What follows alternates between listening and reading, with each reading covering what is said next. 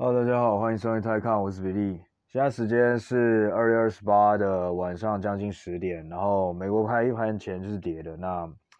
呃，anyways，先跟大家呃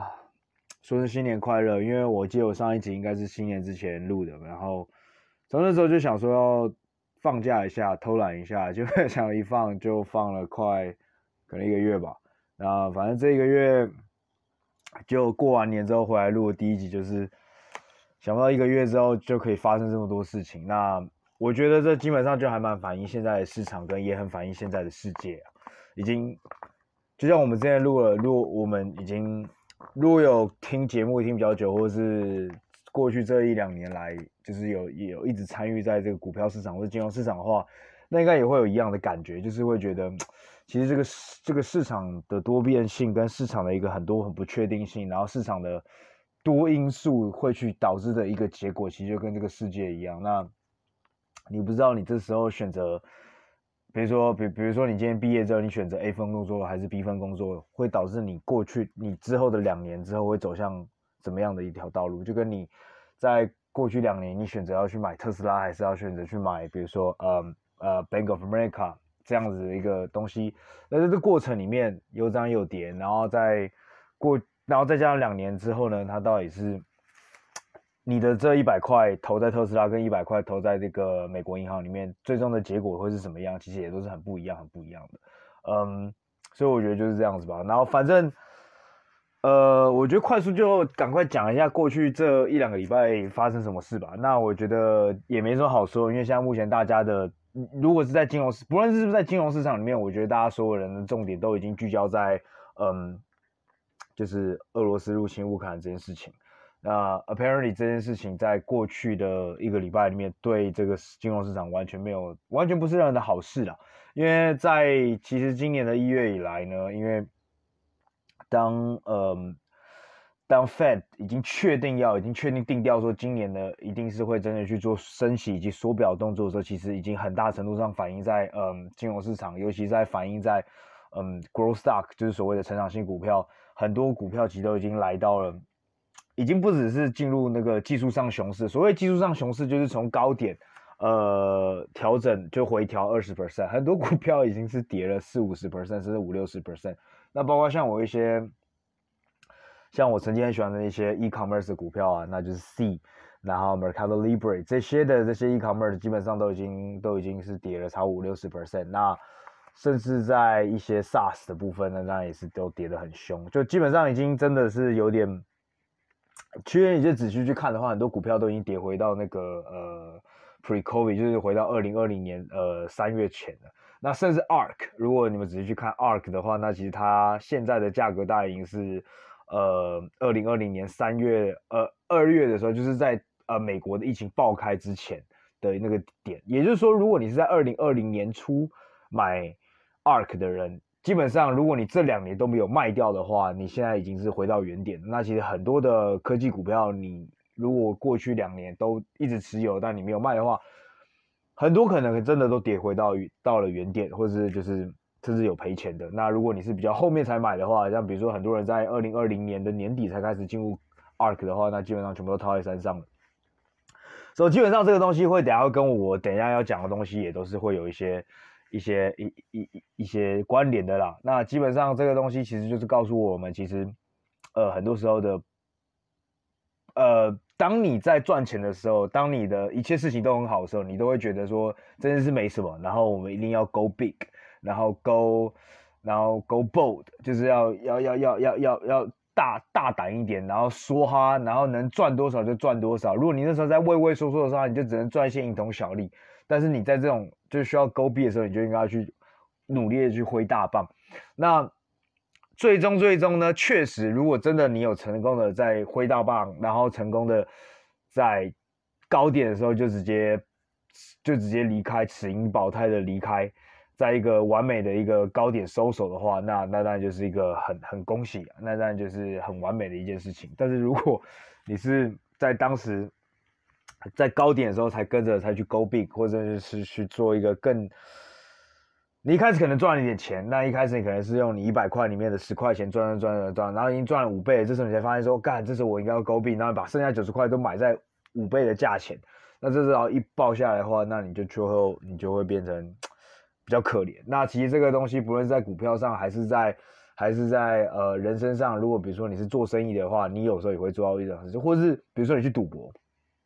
今天去澳门的话。那你一定也是嘛？比如说一开始干，你刚进去赌场的时候，是我们是初心者。那刚进去之后，你你手上有一千块港币，那你一定只敢拿一两百块去赌嘛？那一两百块赌赌赌，干很快一两百块赚到一千块，所以你手上这时候有两千块，你真的觉得说，哎，那我就先把这个赚来一千块拿下去。那拿下去之后，你会想说，嗯、呃，那就如果输掉的话，想说好干，因为你刚才已经试用过用一千块赌了，你会会又会觉得说，那我就再拿我的本金。原本的本金一千块去赌，所以你会觉得说你已经经历过那件事情，而且你会觉得你一两百块可以赚到一千块，那你现在这种一千块去赚的话，你很快就可以赚到一万块。但是可能很多时候就在那个时候你进去的时候就直接破盖，然后可能就越输越多，那你可能开始去借钱，然后等等的，然后整个人就就爆了。那这就是我在过去过去过去过去这一些时间的时候，我就发现这件事情。那这是在，其实也是前阵子为什么我说我想要稍微停录。其实我在停录的时候，我在过去反思一下，也不是反思，就是想一下我过去这一两年的一个这个股票的一个经历。然后想不到，想一想一想，然后股票就越跌越多，然后越跌越多的时候，结果上礼拜大家都在想说，呃乌呃俄罗斯应该不会真的入侵乌克兰嘛，所以当时其实很多人，我听到很多人其实都是在反着做，就是基本上是做空黄金啊。然后基本上就是去买多呃风险资产，就是相信说俄罗斯最终会撤军，所以就开始去做多股市。那也确实在两个礼拜前，俄罗斯确实有，当时我不知道那个他算是什么，他就是突然他撤退了一天，他就是哎边境上就是那个卫星照的时候，好像在说干俄罗斯的那个军队真的往后撤了，然后就然后当天股市又大涨嘛，然后很多人就说干你看吧，这些人就是真的是只会打嘴炮而已。我记得俄罗斯还有一个。谚语好像叫做什么口头最后的口头警告，是不是？他最后的口头警告是当时的俄罗斯的网友拿来，呃，我拿来呛中国的，就是说，呃，每次每每每次每次美国啊，或者是呃，反正每次呃中国的最后警告，那在俄罗斯的网友就是就是说没有没有屁用警告，就是说，因为很长中国每次都会在。呃，社交媒体上或者是在国际上就会发出对台湾发出呃中国的最后警告，但是总是发最后的警告，但是他永远都没有动兵，所以那时候我，然后然后那时候我就看说，干俄罗斯也是在摆个阵型，然后结果他最终退兵了，然后很多人都想说，干，哎、呃、你你讲那么多，结果你你你你也是跟中国一样嘛，然后在那边跟人家拉迪赛，我看了一下，他从一九五零到一九六零年代的时候，中共那时候因为美。呃，因为台湾问题跟美国关系紧张，那当时在十年内，然后发对美国发出了九百多次的最后警告，但是最终都没有成，都是最终呢都是没有。但我觉得当时，我、哦、干，如果是一九五零年代到一九六零年代这个最后警告，我觉得倒是蛮合理，因为当时的中国的军事实力可是完全他妈跟现在不一样啊。但当时发最终警告，那当然是因为他当时不够 强啊，干。但是现在发最后警告，真的是最后警告吗？所以，anyway。反正那时候我看的时候，我当然是你知道，我身为台湾人，但我当然也是觉得好笑。但是我现在看一看，等到 真正发生了这件事情之后，我就发现，哥干这个东西不是开玩笑的。然后反正，anyways，两个礼拜前我就想说，哇，俄罗斯也是差不多嘛，就是 可能就是他们两个就是同个政党，然后同个模子刻出来的。就隔天马上就说干那个兵全部又跑回来，然后想说干这个到底要干嘛？但我觉得想说，你可能就七情。七中这样，就只在那边生生杀杀，趁着就是抽抽插插，在边境在那边磨来磨去，但绝对不会插进去。就上一半真插进去了，那时候插进去就想说，呃，普就是普林，他是他们的早上，我们的晚上凌晨的时候，然后就讲说他会做 special operation 嘛。那我想说，可能 special operation 也不是，就是他会去打东部的那两个。争议的，就是已经原本也就有分离主义在里面。我觉得只是会，我一开始想说干，他可能就做个样子，先把那两个拿起来，然后停在那两个地方，然后去下。就哇靠，他是从东边、南边，然后北边，就只是这样，砰，直接三个地方，就除了西边没有没打，没办法没办法绕进去以外，全部全部的往基辅死里的打，然后然后很快，但是这个市场就就吓到，只是。隔天嘛，隔天好像呃礼拜五的时候，就是美国有报复性的反弹，呃，但是现在今天盘前看了起来应该又是要下跌，因为就是因为说，呃，因为在 over weekend 的时候，在周末的时候，普林就是已经说他要对呃呃呃对乌克兰去做升级的动作，然后甚至可能会把呃目前有把核核核武器的这件事情摆到台面上。嗯，之所以这样的话，我看网络上很多人就是在评论说，可能是因为呃。俄罗斯当时的评估从来没有评估到说，其实乌克兰会去这么大的反抗，这么大的反击。然后原本想说，可能一到三天、一到四天内就可以把基辅打下来，然后成立一个新政府，然后去迫使现在的乌克兰政府的去逃亡，然后甚至去就是打下来之后可以去做一个谈判，去跟西方国家去做一个谈判。但没想到，因为呃乌克兰这边呃的反击还蛮。还蛮还蛮还还反弹还蛮大的，然后甚至连总统都下去了，所以就是导致了一个这个战线的一个拖延。然后另一方面也就讲说，因为他这个西方已经开始做经济制裁了嘛，那你们也看到说，干那天经济一制裁一制裁，然后就俄罗斯的股票直接跌了三四十 percent，然后呃还是跌五十趴吧，然后连卢布就是也跌二，今天也是对美金贬值二三十趴，然后不断的不断的贬就对了，那。今天最屌的是，就是俄罗斯直接暂停他们的股市跟汇市交易，就是，然后同时他也嗯禁止国外的持有人去卖掉他们国内的股票的原因是因为呃英国很大一家呃石油公司 BNP 呃，他被英国政府在周末的时候教训说，哎，你必须卖掉你手上的那个俄罗斯最大的一家石油公司，我有点忘记那叫做什么，呃，你等等我查一下，反正当时的美他。这家 BNP 持有了持有这家公司叫做 Rosneft，R O S N E F T，R O S N E F T 二十趴左右的股票。那呃 UK government 就是在周末的时候跟 BP 说，你今天在这个礼拜必须要强制去卖掉。那很衰啦，BP 的股东就必须去吃掉这个，因为你现在。For seller，你你被强迫再去卖，一定，然后当下现在一定是没有没有人敢接啊，干哪个 buyer 敢买？所以当你现在去卖的话，这个一定是当下就马上会 take 很大的一个损失。但是，well，国家叫你做这件事情，那你也是只能乖乖做。而且这真的是牵扯到，其实就算你不卖的话，你也不确定那个 Rosneft 的那个股票它最终会值多少钱。要是到时候真的一不小心插上中火干，呃，西方真的打进去的话，那那个 Rosneft 可能就飘掉了。所以。所以，所以对对 BP 来说，那当然我，我我我现在帮政府一个忙，那政府总是未来会在某些地方给我一个好处。所以，短期来说的话，那股东 BNP 呃 BP 的股东当然就是必须去 必须去吃吃吃这个痛啊。但是，呃，长期来讲，那 BP 也是没有什么，他是他他他他是没有什么选择的。Anyways，那反正在今天，俄罗斯就是做出了许许多多的一个嗯。人为的控制去控制，想要去稳定它的市场，但是，嗯，当然市场是你不开，你要是一直不去开股票，就一直不去开的汇市的话，那当然你会可以，你可以告诉他说，哦，我不开的话，它就不会跌。那这种就有点像是掩耳盗铃嘛，就是那种你自欺欺人的感觉。但是，但是等到离开了，你总是有一天有，总是有有需要开的一天吧。那好，那你就算你是不开，但是你的。Offshore 就是你在俄罗俄罗斯以外的一个外汇的交易的话，那它的卢卢布还是会一直跌嘛？那只要不是在俄罗斯本身国家内上市的一些证券啊，比如说一些在美国上市的 ADR，那它也是会暴跌，所以你无法去防止这个这个国际投资人对你的国家的一个信心的丧失。那再加上目前听下来说，就是很有可能就是如果他的战线再被拖延个五到七天的话，就是如果再拖一个礼拜的话。他们的补给，他们的军队的一个，再加上国内经济的这个 inflation 这个通膨可能会有点，就就可可能有点不受控制了。对，所以目前是这样。所以其实呃现在来说呢，目前乌克兰呃已经发出说是希望跟俄罗斯去谈判，那俄罗斯当然是当然目前也是答应了，而且更何况是在呃呃亲俄的白俄罗斯的。领土里面去谈判，所以我觉得目前在谈判来说，对双方应该都会是好事。那对所有的在全世界投资金融股票，以及就算不投金不投的金融股票，我们用最人道来讲的话，也希望这件战争赶快结束，因为战争真的不是其实其实现在就是很多人在踏伐，就是真的很多人就是会把战争的东西趁机，就是你去发言的话，有时候真的是要用脑袋去想一下。对，那哦对，还有另外一件事情，这件事情除了。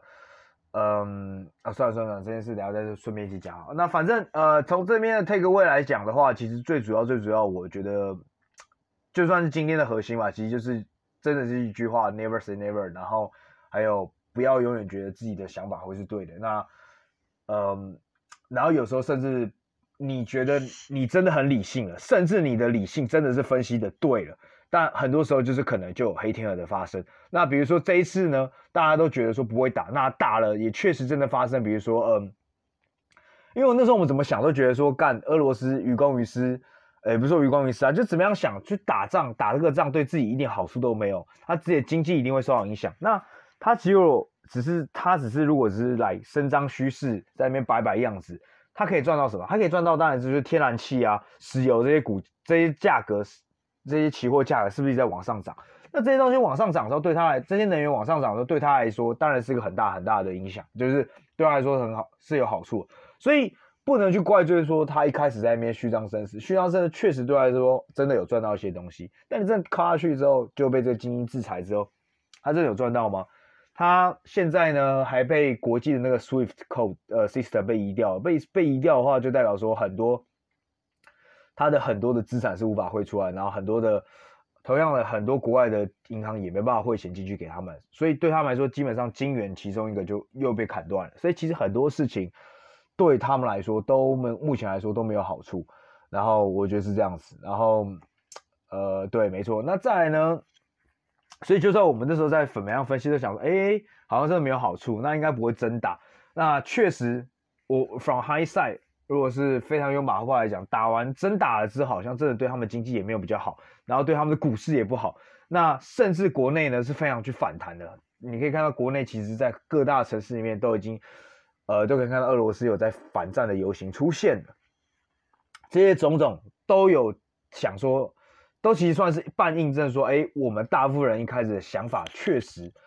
呃，俄罗斯应该不会真的去敲，但是确实。有时候就是你，你很多时候你没办法用理性的去想很多人，比如说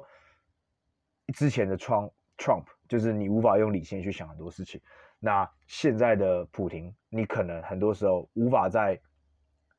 用一般人的思维去想这件事情，可能永远都想不透。那我觉得也蛮合理的。如果你想得透的话，你就是普丁了；你想得透的话，你就是 Trump 了；你想得透的话，你就习近平了；你想得透的话，你就是那个人。但是一般的凡人，我会说。一般的凡人就百分之九十五的人，那剩下五趴的人就一半一半，就是二点五 percent 是天才，二点五 percent 是白痴或是疯子。那目前来说的话，这些 Trump 跟普丁来说，他们是白痴还是他们是疯子还是天才呢？我觉得等要等到之后十年、二十年之后盖棺论定才知道。那我觉得现在来讲的话，我们就还没办法那么快下定论。然后从里面最学到最大的神就是，我就是不应该那么快下定论。然后有的时候我也就算我真的很有信心。而且我真的看对，但是同时你也不一定会在这里里面赚到一个钱。呃，比如说你今天真的看到了一家很好很好的公司，那这家公司真的真的是你每次的财报、每一年的财报、每一季的财报都如你所说的开出来的这么漂亮，但是它的价格不代表会往你的想法去走。那这个价格为什么它的股价为什么它不会往你想法去走呢？那可能有遇到很多很多的不同元素，比如说。你在你一开始估价的时候，interest rate 是你是期望说保持在一样是保持在零点五二三但是可能过去接下来的这每个 quarter，它每个 quarter interest rate 都会往上升零点二五 percent。那每个每个 quarter 它的 interest rate 都往上升的时候，即便它这家公司呢本身的体制跟你照着想法剧本完全一模一样，但是它的股价呢就不再会是就不再会是呃跟你一开始的想法会是一模一样。那等等的，然后可能还有很多的其他东西，比如说它可能有，它可能受到，比如说国际的影响，那可能是受到经济的影响，它可能受到 geopolitical 的影响，那甚至遇到一些呃政策性 policy 的一些不同的东西影响，那税的影响，这些东西全部都会去影响它接下来未来的呃整个股价的走势。那再来，我觉得最最重要的就是说，现在这个市场愿意给这个公司现在的表现多少的价格？我觉得在过去的一。年呃半年到一年，其实我觉得，呃很多在喜欢投成长股的人，已经就是错失掉就是一个嗯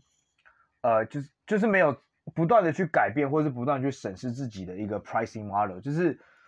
好，即便即使这家公司它的成长率也一直达到它缴出来成绩单有一直的保持在 top A 最高级的最好最好的最就是优等生的最优等生的成绩单，但是可能这个市场现在已经不再是用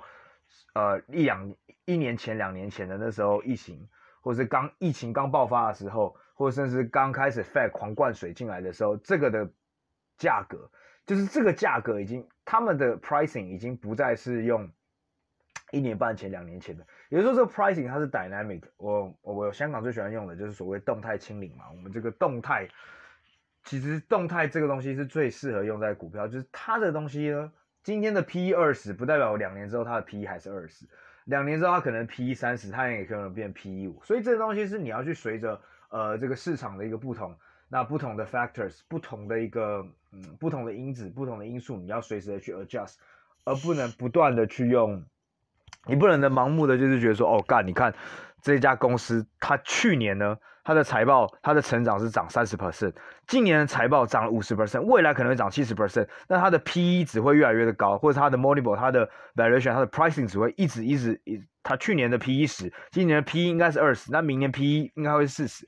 并不是一个直线的线性的，或者就是一个等比级数的一个概念，它是一个，呃，讲真的，讲讲难听点，到后面的股票其实就是也是一个供给，就是供给需求的一个一个。市场市场的供给需求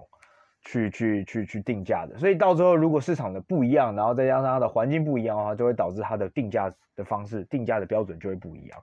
所以，嗯，这是我觉得在半年这半年一年内，我觉得学到很大的东西。那再来，我觉得就是一个第一个就是不要铁齿，然后我觉得要随时的去修正自己的 model，然后再来，我觉得就是要懂得认错。我觉得。很多时候我们都会觉得说面子跟里子，我们很多时候会觉得面子比较重要。嗯，举例来说啦，我觉得啦，我我觉得啦，那很多时候，呃，在很多论坛上面，我觉得都会看到很多人去攻击，呃，一些在国外赚钱的人。那有些我说台湾人，那很多时候就会说啊啊，你你你卖台，或者说就是你你你你就是低声下气，你去国外赚钱啊，什么低声下气什么等等的。啊，那我觉得很多时候，嗯，当然，呃，我觉得如果能站着站着把钱挣了，就像那个让子弹飞里面的话，我觉得是最好的。我觉得那是当然是最好，但但是能既有面子又有里子这件事情，我觉得很难嘛。我觉得也不是说很难，我觉得这需要，我觉得这需要时间，我觉得这需要时间去培养自己的能力。但我觉得 at the end of day，如果你今天真的是一个。呃，真的是想为自己家庭，或者为自己为为为为自己国家好，为自己家庭好啊！我觉得有时候里子比面子还要更重要一些。那怎么说呢？那比如说，我觉得全世界呢，或或者说，我觉得这个社会上最看面子、最看面子的人是谁？我觉得应该就是八加九。呃，我不是讲那种八，我不是我我不是说八加九这个职业不好，我是说就是那种很屁孩的那种，就是那种，你知道吗？就是出去外面就是可能车 A 到干，就一定要跟你弄弄弄得要死，然后。那个东西是那那种国高中生就是最最看面最最最需要有面子，但他有时候不知道他的里子到底是有没有有他到底有没有赚到里子。那比如说呢，嗯，这种人呢，他可能就是比如说国高中生的时候，干走在路上很风光，然后身边有一堆太妹，对不对？有有一堆那种辣妹，然后然后去搞，然后那些太妹也觉得跟这些八八九在一起一定就是面子上面很很很很吃得开。那这时候呢，一般的乖乖牌呢，就开始就有在认真的工作，然后认真的念书。那他们可能是干那时候就是被人家还甚至还会被欺负等等的。那等到到高中、大学之后呢，等到这些呃太妹呢，这些八加九呢，就是可能还不小心被抓到抓抓进去关了。那关完出来之后，你就发现干出社会很现实啊啊，很多工作其实很不好找。那这些东西。当你在国高中的时候，你在那边玩玩耍的时候，你就没有学到任何新知识啊！你也你也不会去认真的去去读书，呃，那你不读书就算了，你也不去呃，比如说你去念高职，呃，或者是去念五专等等，但是也没有好好的认真学，你就是在那边抽烟打架，抽烟打架，抽烟打架啊！如果抽烟打架就算了，但你抽烟打架也不是去混那种真正的黑道啊你，或者你去混，那就是俗辣，然后永远都混不好，那一接下来你的人生就完全就可以想到就是会很悲惨。那这时候呢？这时候呢，到大学的时候，那些以前被你霸凌的这些人，干这就开始，他们只以前只是没时间化妆，没时间出去玩，没时间出去去干嘛干嘛。等到他们大学开始，哦，好，已经稍微有一点就是成成熟了，然后等到懂得知道怎么去管理自己的时间了，那他们开始化妆了，然后男生开始会打扮了，然后开始出去玩了。哦，干，其实每个看起来、弄起来都都比那些八九跟台妹之后还要帅嘛，还要好看嘛。那这时候呢，当时我被霸凌的时候，我他们的面子当然是没有面子，但他们的他们就在 build up 自己的里子。他的里子是怎么样？就是在过去的三四年、四五年，不断的去把自己充实的内涵充实、充实、充实。等到大到一定的时间的时候，那一定的机会出现的时候，那这时候理子就可以整个反映出来在他们的价值上面。那我觉得这个东西就是我觉得很多人去忽略，就是很多时候我们就会觉得说，哦干，我要跟去跟你闹个输赢啦，我要在呃我要在媒体上面去跟去跟这些小粉红干个你死我活，我一定要帮你争赢才对。呃，我觉得这很没必要。嗯，我觉得如果你把这个时间拿来充实自己，然后充实自己之后，到两三年之后，你的东西、你的公司、你的企业、你的文化，很多时候在很多时候跟竞争者在比较的时候，你真的是超越他的时候，我觉得会非常非常的，我觉得那种那种的成就感，我像是相信是比一时的，嗯，争赢这个面子说，说啊，这个这个什么台湾 number one，或者是也也不能这么说，就是当下的一个一个一个面子的一个一个，呃，你懂吗？就是就是这样子，所以我觉得在股票上面也是这样子啊。那很多时候呢。很多时候呢，嗯，我可能跟别人就是讲说，因为我因为各位也知道，我也我我也是很喜欢那种呃成长股的嘛。那有时候跟可能跟喜欢比较喜欢价，其实讲真的，现在的所谓的成长股跟价值投资已经是很模糊了啦。那我觉得也没什么好特别的去强调两个的差别。那反正就是呃，比如说我喜欢喜欢科技股好了。那我在跟别人讲的时候，嗯，在。一开始就是已经开始有 inflation 要出来了，就是开始可能 Fed 就要开始升息了。那那时候呢，我就还是可能就是死鸭子嘴硬说啊，干这个东西可能是，嗯，短期内会受到股价的影响，但是未来的 thematic 来说，就是过中长期来说的话，这些股票都还是很好的公司。然后未来的成长一定很重要。那未来的人，呃，未来的科技，我们的人类也越来越需要这样的科技，所以我们绝对不会失去这些东西。那呃，well apparently。我面子上去讲了讲讲很好听啦，但是理智上呢，干我就是输钱，我就赔钱，所以很多时候，嗯，都是这样。那比如说，甚至在公司工作上也是这样子啊。那像我一些朋友啊，呃，有些人他可能一口气撑不下去，他觉得被老板干了，然后他就想洒脱的走。哦，我表面上的面子很 OK，但是 理智上。你可能是真的找不到工作，或者等等。我觉得这个东西有很多东西是要去，不是说一定要去吞论，也要去吞论很多东西。但我觉得很多时候，我们更应该把理智的东西，就是真正的可以把自己赚到的东西，或是可以把可以为自己身边带来的东西，然后把自己的充实，我觉得比有时候比面子还要重要。我觉得真的，就像比如说什么韩信胯下之路啊等等这些，我觉得其实它背后是真的有一天大的意义的。好，那再来是这样子。好的，那再来是乌克兰跟俄罗斯，不知道为什么会讲成这样。那我觉得就是看一看他有这样的一个反感感触啊。那呃，这个战争呢，我觉得它不是一个我可以去批判的东西，也不是一个我可以去了解的东西。然后这也是我想要呼吁给很多人呃的一些想法啦，因为就像很多。外人、外国人，他们无法很理解的台湾跟中国的关系，然后两岸的关系。那很多时候他们只是雾里看花，然后可能只能发言一些。你有时候看他们外面发言，你会觉得，哎，好像很不专业，然后没什么水准。所以我觉得，在我们去针对俄罗斯跟呃乌克兰两边的进攻，或是北约跟俄俄罗斯它的背后的对与错之前，我觉得，除非我们是真的很了解他们的历史，要不然我们去做很多的。情绪激发言的话会非常愚蠢，呃，所以这个东西就不是我的我的专长，然后呃，我也不是国际军事的一些专，但是当然很多时候我觉得这是个警惕，就像我刚才讲，呃，我们刚才一开始就这样讲说那个什么最后的警告嘛，那中国的最后警告，那我觉得以后现在这次俄罗斯的发生，我觉得以后真的身为我们这样的一个环境，我们当然需要需要更加更加的小心。然后，嗯，很多时候也不要再把它当成一个玩笑话。我觉得，那呃，当然。小小小民如我们，但是没什么东西好改变的。但是我只是觉得说，很多时候这个东西，我们要把这个 risk 算进去，我们要重新的去 adjust 这样的一个风险，呃，可能不再是我们想象中那样的小。那呃，除此之外的话，那我们要去怎么调整这个这个这个这个呃我们的风险，或者说我们现在的那个投资 portfolio 呢？那我觉得。有点难讲啊，那我可能还是比较偏向股癌的想法，就是说，那未来呃，接下来谈判应该是可以照一个比较好的方式去进行，就是应该可以很快的 settle，因为俄罗斯可能也真的撑不久，呃，但是真的是不是这样，我觉得也不一定，所以基本上每个人就是自己有自己的想法，那你就是 take 你自己的的 view，然后决定说，呃，俄罗斯会继续砍狂干，那你可能预期说那股票会再跌，或者是说。呃，就算俄罗斯不狂干，但是可能那个 Fed 接下来会会让，就是诸多的这个不安的因素都会让市场都变得很脆弱，所以接下来你还是觉得市场会跌，那你就是一样，就是可能比如说放空或者是提高现金。那如果反过来，你觉得接下来这这是一个会期望一个大反弹，然后甚至呢，比如说呃各国的一个各国的一个开始，各国的 travel ban 都开始要都开始旅游限制都慢慢的都都都。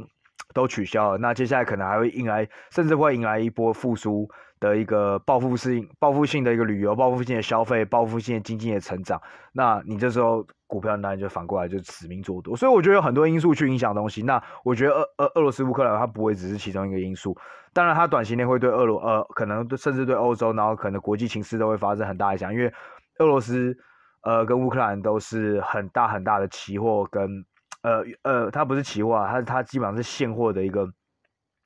一个出产地，就是比如说包括一些呃原物料小麦等等，然后再加上呃天然气这些，这这两个国家都是非常非常重要的一个呃出产国。那甚至跟台湾有关系，就是呃俄呃乌克兰有出产，就是一些气体是那个一些气体是非常非常对对于 semiconductor 对于半导体是非常重要的一个呃。原料气体，所以那个东西其实也会去影响说台湾的一个半导体产业。那同时呢，就像大家最最关注的就是说，呃，干乌克兰这个东西是不是会 reflect 到，就是很多人说今日乌克兰，明日台湾呐、啊。嗯、again never say never，所以所以我也不好意思说。所以这时候你也可以去 take a view 说，哦，干，像现在很多人很多 hedge fund 开始，很多的基金其实真的有在做空台湾，然后去买韩国。呃，就是基本上就是基本上，如果干，如果中国真的干过来的话，那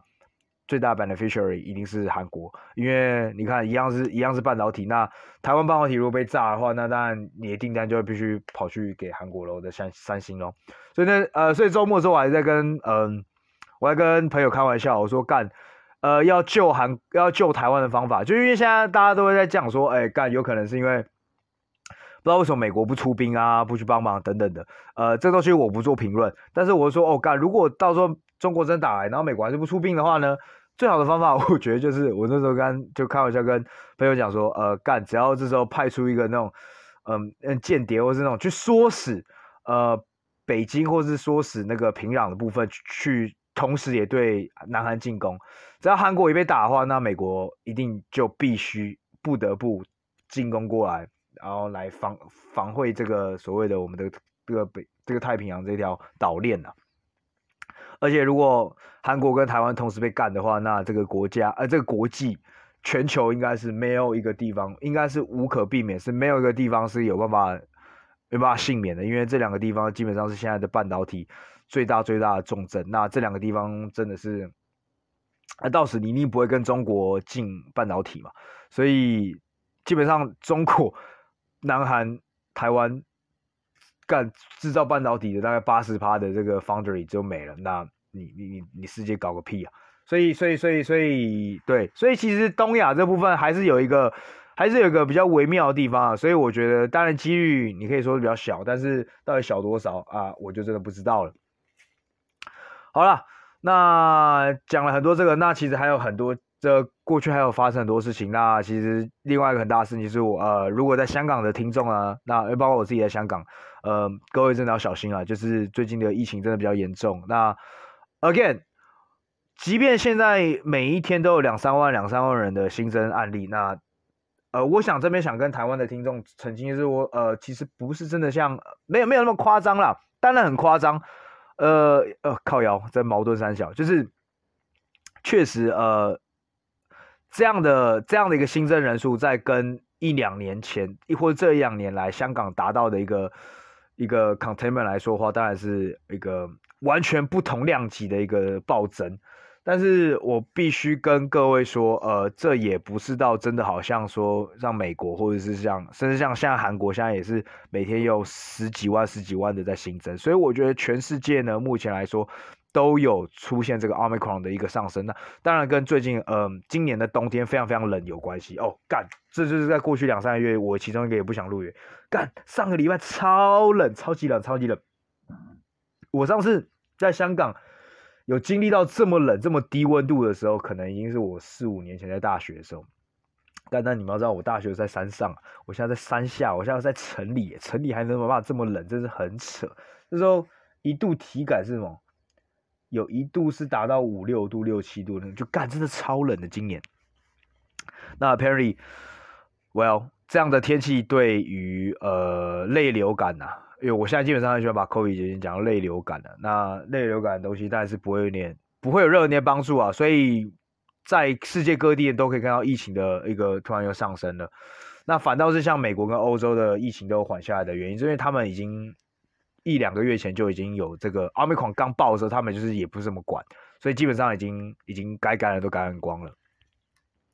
所以香港目前就有出现这样一个状况，就是有点呃偏向失控了。那呃，但是你如果这样讲失控，其实我觉得还好，因为如果你真的去算 percentage 的话，其实它也没有到很夸张。当然，我这样讲其实超级逆风，或者说我今天一整集讲的很多东西可能都是很逆大众或逆主流的。但是我必须说，呃，身为一个呃在香港生活了七八年的人，然后我知道。或是我觉得啦，至少我单方面觉得，但我觉得也很也也是很多在，呃金融业或者在商业香港商业工作的人的心声，就是说香港是一个需要流动性的地方，不只是你的资本流动，也是你的人才流动。当时呃这一季来说的话，其实因为香港政府的这一串的一个很严格的一个。COVID 的一些政策，其实真的导致很多很多的人才就流失了。当时很多去圣诞节就是回回老家过年，就是回美国啊的过年的一些高管、一些一些一些 expat，在一月的时候，却发现他们的飞机全部回来，因为飞机在一月中、二月一月底、二月初的时候，呃，香港就下令停飞，从一些高风险地方停飞，那包括英国跟美国干。你要知道，有很多人很多人在当时是回到了美国，所以当时。他们都没办法从美国，美国无法直飞，所以很多人都要从，比如说美国要直先飞到香港，呃，要先飞到新加坡，然后在新加坡停二十天再回来，或者是我听到也有一些人就是有台湾护照，就是美国得飞到台湾停二十一天再飞回新加坡，呃，再飞回香港，这样子就是要干回个家，他妈像摩西怎么带那个谁出去出埃及记一样，妈有有有就是完完全全是超曲折的。呃，所以，所以，所以就，apparently，我是觉得是真的是有点要动态清零或所谓的清零政策是已经不可能了。当然，现在这样的爆发，当然也是显现出香港政府的一个呃呃控管已经完全完全的一个失败。你之前很强制或者是你很强硬的要求的一些个动态清理，就这事实证明了你的动态清理政策并没有为你的嗯。，at the end day 它并没有带带来很大的一个差别。然后现在的时，然后现在的新增人数还是一样的多。嗯，但是我想还是想再再强调一次，我个人是觉得这个新增人数，呃，不应该再是指标。尤其是当我们的呃疫苗施打率有往上升的时候，已经达到七八十 percent，我觉得大家更应该去注重的应该是死亡率跟呃重症率。那很不幸的，很不幸的，我当然这边我也可以很很公开的讲说。很不幸的，香港的目前的重症率跟死亡率也确实在往上攀升，然后也是目前在这两年的 COVID 来说是前所未有的。但是同时也要看，是说，其实在过去这几一两个礼拜，它的死亡率很大一部分都是老人或者是长期有患有并发症的，以及大部分的死亡人数都是没有打疫苗的。当然，他们可能本来就不属于该适合打疫苗的这些人，就是因为他们就像我刚才讲，这些死亡的人都是比较呃有有有有比较年年纪可能比较大了，然后同时又有一些并发症，所以其实当时他们本来就不符合可以打疫苗的这件事情，所以整体来说，这些人本来就是很脆弱的，所以呃对，呃我我我我我我我觉得我也。不好意思再说，再再再再再描描描描述更多，但是我相信各位可以看到，甚至像台湾都已经慢慢在去做去做开放的动作。那很有趣的是，在台湾这一次的七加七加七之后呢，也确实，呃，台湾的疫情有受到控制，所以就是它没有出现一个爆炸性的增长。所以呢，现在的中央政府我觉得也还蛮顺应国际潮流，就是慢慢的去缩短这个呃隔离的一个时间。那我希望啦。身为在国外已经超过两年没回台湾，我希望这件这个隔离的时间可以再缩到更短。那让我回去。那当然，这时候又有很多人靠背说：“干，你最好不要回来之类的。你回来，妈，你你你会你你是防疫破口之类的。”呃，这件事情我已经我们已经讨论很多了。然后我觉得我也觉得没必要再再再赘述一些东西。但我可以跟各位讲说，我是打完三针人。然后，嗯，我觉得这个东西。这个东西它，它它是未来未来呢，嗯，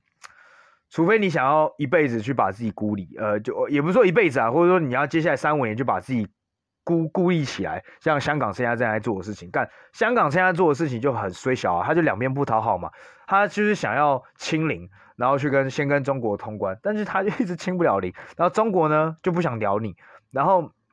然后你你 OK，你中边中国这边做不到，但是。你又不敢去对欧美去开放，或者是对国际开放，你对国际开放基本上你就是要做到跟中国完全是相反的一个呃一个政策嘛，所以就你就直接两边不讨好，然后你就直接把自己困在这个死圈圈里面、小回圈里面，然后然后这个城市又这么小，然后越来越多人在离开，然后就你要让他妈六点之后酒吧关起来干，超扯的。各位不知道，我不知道各位知不知道，你知道香港的理发厅要关到四月二十号吗？所以靠腰嘞啊，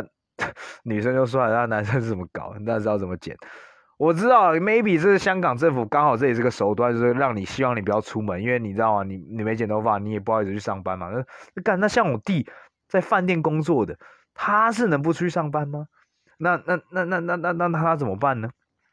？Well, anyways，好的，最后最后呢，呃，想跟各位分享一下，呃，沃伦巴菲特他最近的，不好意思，这一集录也很长，可能是因为呃，真的太久没录了。那呃，最后一集，呃呃，不不，就是最后来跟各位分享，沃伦巴菲特最近呃，二零二二年的呃股给股东的。一封信已经出来了，那我会在 Facebook，然后我也会在这里面连接给各位看。那各位直接去找，你们就直接打说，嗯，如果能直接上网去，你们可以直接去 Berkshire Hathaway 直接看英文版，当然是最好。但如果你们想看中文版的话，其实呃每个地方都有。那原版的话，你们可以在呃我在简体字看到的，呃在华尔街见闻，呃在简那它是简体，但是华尔街见闻，然后你就打巴菲特二零二二年致股东信全文的话，应该就可以看找到它。那呃金周刊有帮大家整理一篇一个。算是十三个重点，我蛮建议各位去看一下。那里面就会讲到，其实跟刚我们今天整集讲的东西都差不多。那比如说，呃，分散化投资，我觉得就很适合，就用在我们现在的市场。然后，好公司、好价格很罕见，我觉得这也蛮重要的。然后，赛道很重要。然后，呃，经验没那么重要，我觉得这也是很重要。就经验没那么重要是什么？就是比如说，我可能会觉得说，哎，我跟别人来说的话，我跟很多呃刚进股票玩玩股票的人，我会觉得我经验比较那么重要。但其实干。说不定你拉长线来看，有时候股在股市里面，你的那一两年经验根本不重要，而且甚至呢，那些经验会导致你做出错误的决定。然后很多时候呢，股市可能也不是用你的经验就可以去解决很多事情，比如说像黑天鹅事件等等的。呃，anyways，我觉得这一篇他的巴菲特他这一篇给股东的信，我觉得真的蛮适合大家去看一下的。然后。他在去年呢，也终于扬眉吐气，也不是说扬眉吐气啊，终于是狂干。当时，呃，二零二零年，很多人都说干他已经过过气了，然后被 ARK 给狂干了。就你可以看到，现在 ARK 已经跌回原点了，但沃伦巴菲他的股票已经再创新高。所以，嗯，姜还是老的辣。但不过，难道科技股或是成长股接下来就要吃屎了吗？当然，我也我也不见得。但我在去年的时候，我就一直讲说，Berkshire Hathaway 他的东西其实真的是还蛮值得去观察的。那在今年这样的一个市场，就可以看出他说，怎么样的，真的是一个巨擘，他可以带着他的这么巨大一家公司去乘风破浪。那我觉得很真，真的还蛮建议各位去看一下这篇信的，然后就当做是今年的一个呃这一集的一个 wrap up。那好的，那这集大家就先这样子，然后各位早点休息，晚安，拜拜，收假愉快，拜。